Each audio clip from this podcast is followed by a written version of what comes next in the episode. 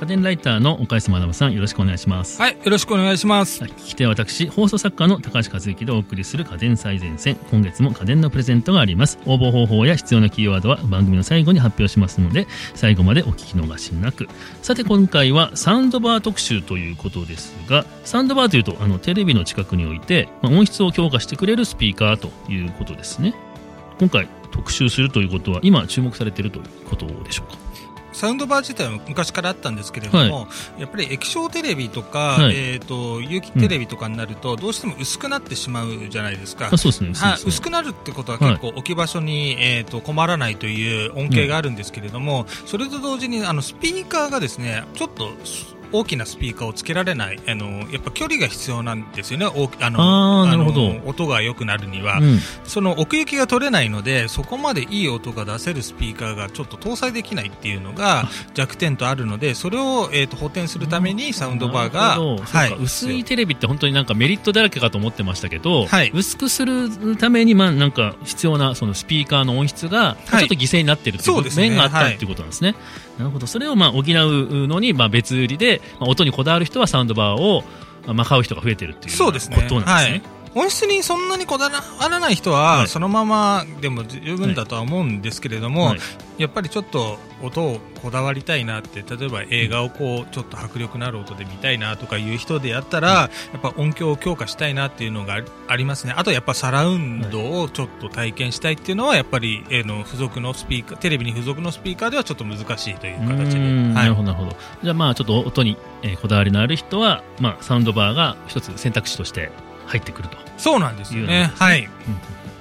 まあ、先ほど言った映画の音響を楽しむっていうところで言ったら、えっ、と、一番いいのはやっぱりあの、サラウンドシステムを家に導入することなんです。つり結構ね、はい。周りになんはいかその何個かスピーカーを置くみたいな、そうホームシアターみたいな選択肢もあはい、ホームシアターの形になるんですけど、それだとどうしてもうん。AV アンプというあの大きなアンプが必要な上に、えっ、とスピーカーが基本的に5個最低でも5個、5.1チャンネルで5個、でさらにサブウーハーっていうのが1個必要になるので、うん。かなり置き場所に困りますし、ね。しかもあとあのきっちり、えっといい音で聴けるっていうのが音場作りをしなきゃいけないときにスピーカーの置く場所っていうのもかなり限定されるんうんですよ。うんうんそうするとなんか部屋がスピーカー中心のそうですね。作りになってしまうと、じゃあ今度生活の方がどうなのって話になってしまうのではい。やっぱりちょっと難しいんじゃないかっていうところはありますね。なるほど。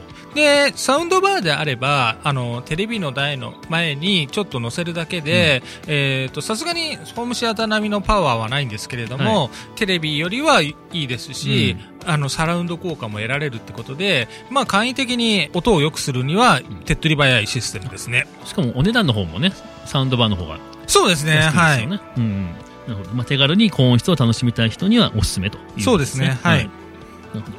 でサウンドバーって言っても、まあ、いろいろあると思うんですけども、そうですね。えっ、と、サウンドバーには、バー本体のものと、はいバープラスウーハーのものがあるんですよね。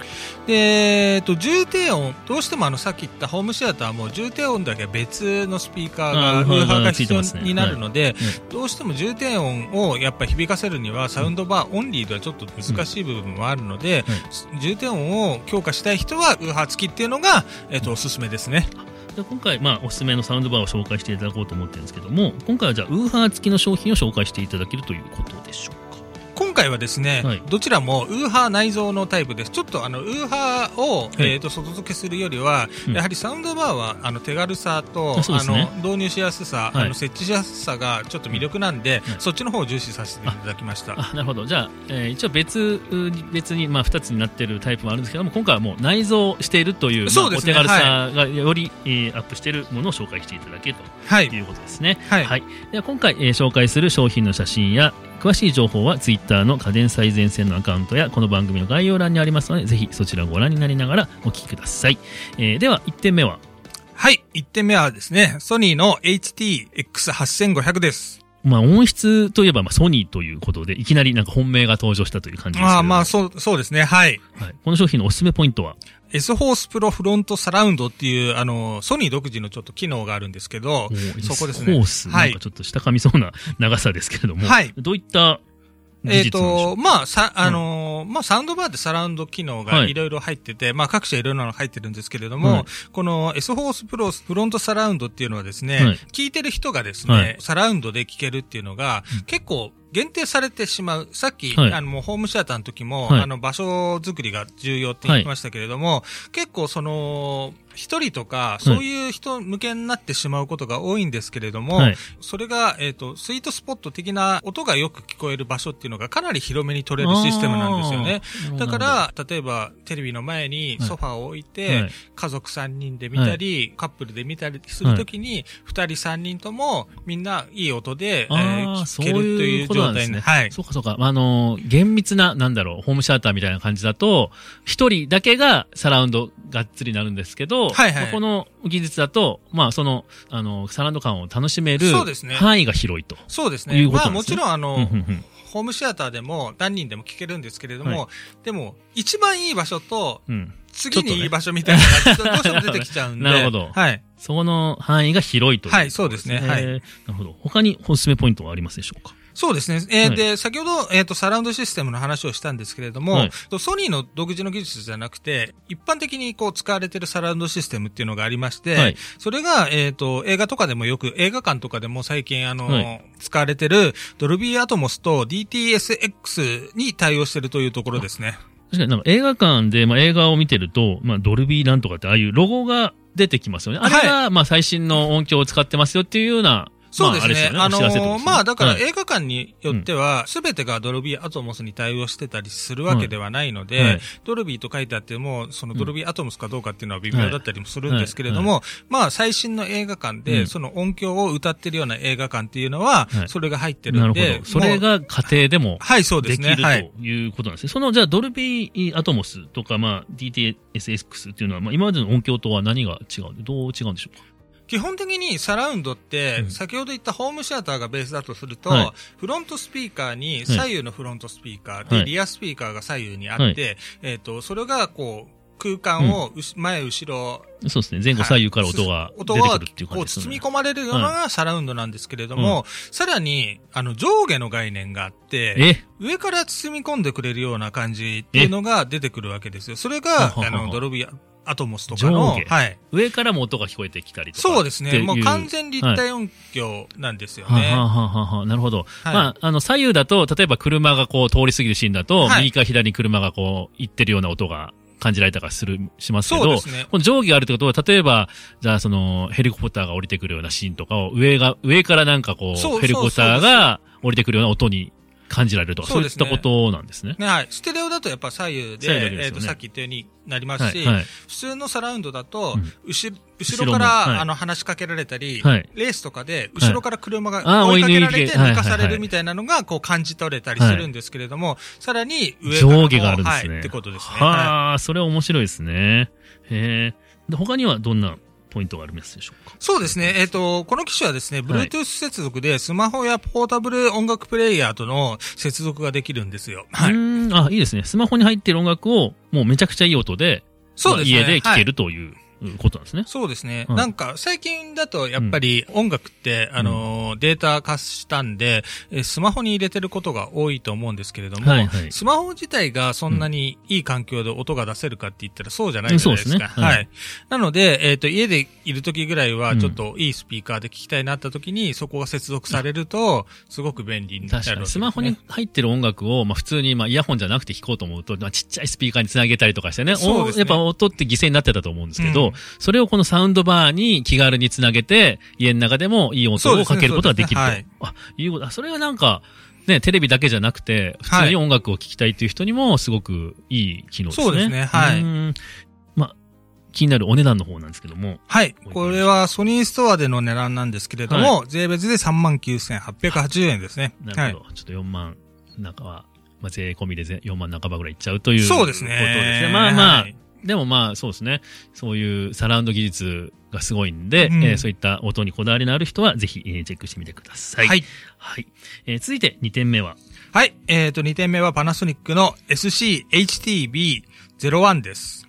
2点目も日本のメーカーということですね。はい。岡井さんのおすすめポイントは？はい。またかって思われてしまいますけれども、はいえっ、と、ゲームに特化したといいますか、ゲーム向けのサウンドバーとなります。おおさすが、もう、得意分野できました。はい。これゲーム向けっていうのはどういったことなんでしょうか？えっ、とですね、はい。まあ、えっ、と、多分他のゲームももちろはん合うんですけれども、は一応これはファイナルファンタジーの、はい。えっ、と、14のですね、はい。推奨モデルとなっております。おおなるほど。どういった点が推奨なんでしょうか？そうですね。い。えっ、と、ファイナルファンタジーを出しているメーカーであるスクエアエニックスと共同開発した、うん。えっ、と、ゲームモードを搭載しておりまして、はい。えっ、と、一つが RPG モード、はい。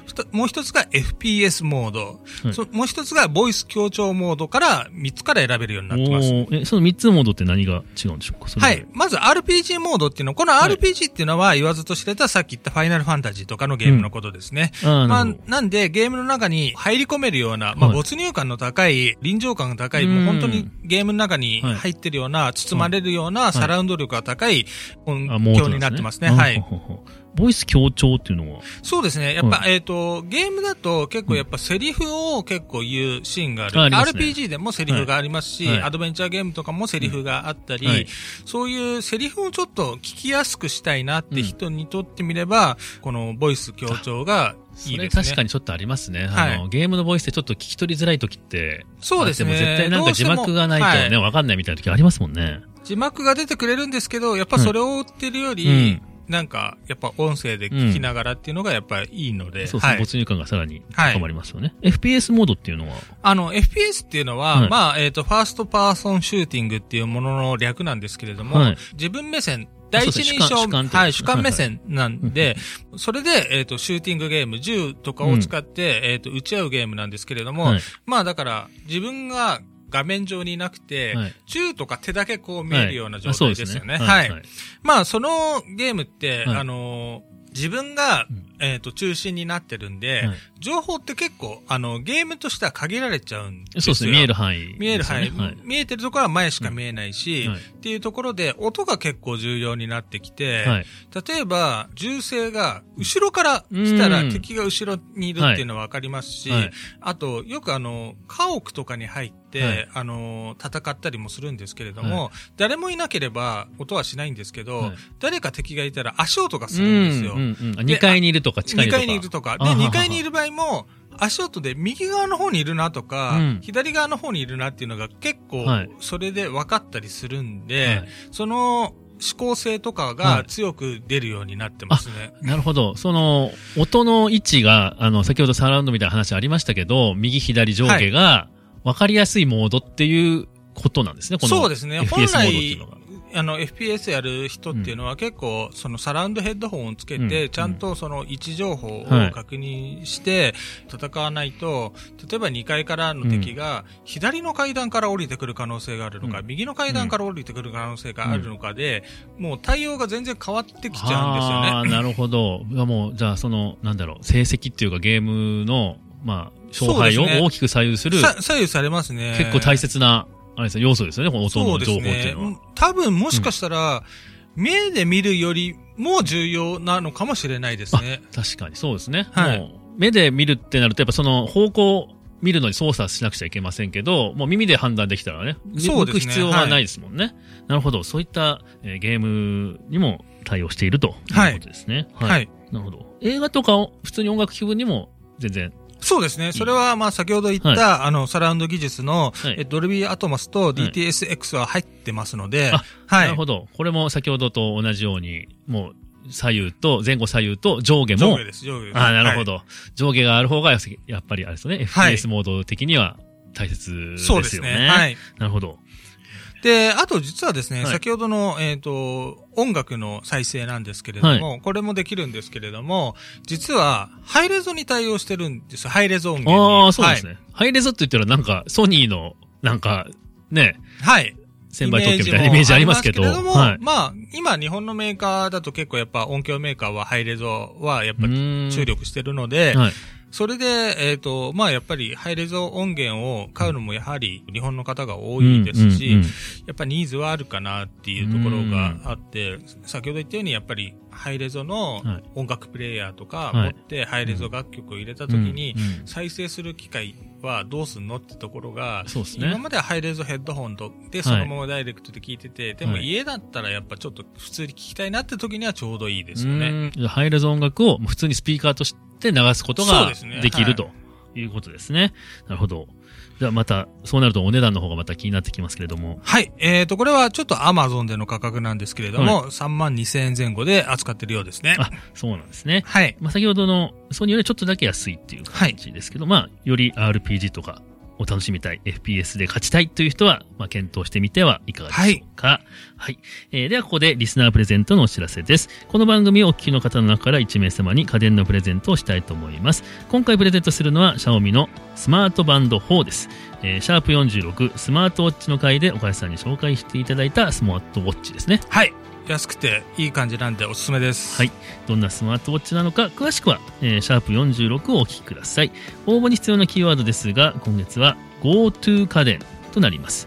えー GoTo トラベルが話題になってますけども、それと同じ、えー GOTO 家電。GOTO 家電と書いて GoTo 家電がキーワードとなります。番組ツイッターまたは番組概要欄に掲載しているフォームから必要事項とキーワードを入力の上ご応募ください。締め切りは11月15日までとなります。たくさんのご応募お待ちしております。さて次回は倉本春さんによる今時ホットプレート特集をお送りしたいと思います。これからぐっと、えー寒くなってくる中活躍する機会が増えるホットプレートの最前線をお送りします。次回もお楽しみに。お楽しみに。番組を聞き逃さないためにも各ポッドキャストアプリで番組の登録やフォローをお願いいたします。番組へのご感想やリクエストは概要欄にあるリンクや番組公式ツイッターからダイレクトメッセージやリツイートいただけると嬉しいです。